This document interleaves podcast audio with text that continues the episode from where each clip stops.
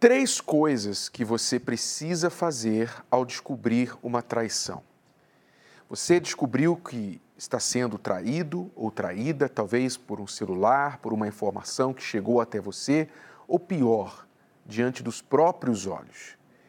O sentimento de raiva misturado com tristeza, com vontade de vingança, é um turbilhão de emoções que você precisa tomar muito cuidado com as suas reações para não piorar algo que já é péssimo, muito ruim.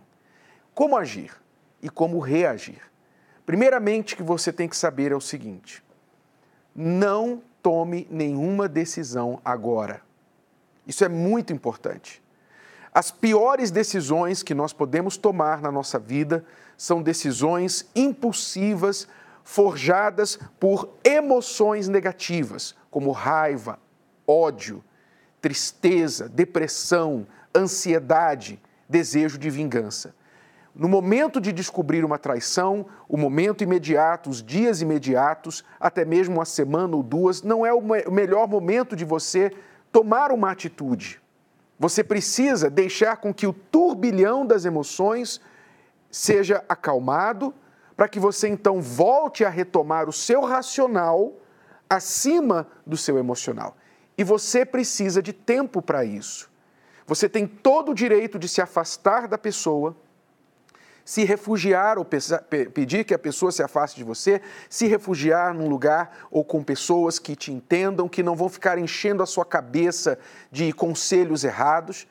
Você precisa se refugiar para você cuidar de você neste momento. Afinal, você talvez seja a única pessoa que está pensando em você agora, já que o traidor não pensou em você, colocou a si mesmo em primeiro lugar.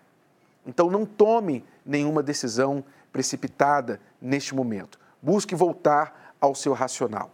Então, logo você consiga, que você passe esse momento da fúria inicia, inicial, você então tem que começar a analisar o que realmente aconteceu. Eu sei que isso é um processo difícil, especialmente nos dias imediatos após a descoberta, mas você tem que sair do do meio emocional, da, da situação de vítima, e você tem que olhar com olhos críticos o que realmente aconteceu. Avalie, porque existem vários tipos de traição. Eu não estou aqui dizendo que nenhuma é boa, ou melhor ou pior que a outra, mas muitas pessoas conseguem, depois de avaliar o que aconteceu, que conduziu à traição, elas conseguem aprender lições valiosas e restaurar o relacionamento. Outras já não.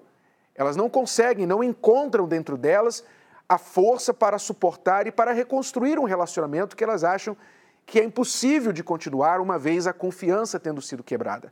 Mas isso é uma decisão racional que você tem que tomar após avaliar os dois lados, tanto onde houve erros da sua parte, onde houve erros da outra parte, quais foram os erros de ambas as partes.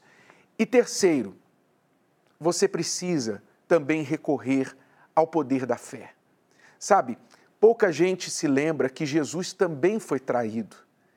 Até, até essa dor ele sentiu, a dor da traição. Ele foi traído por um de seus discípulos, um dos seus mais próximos, mais íntimos.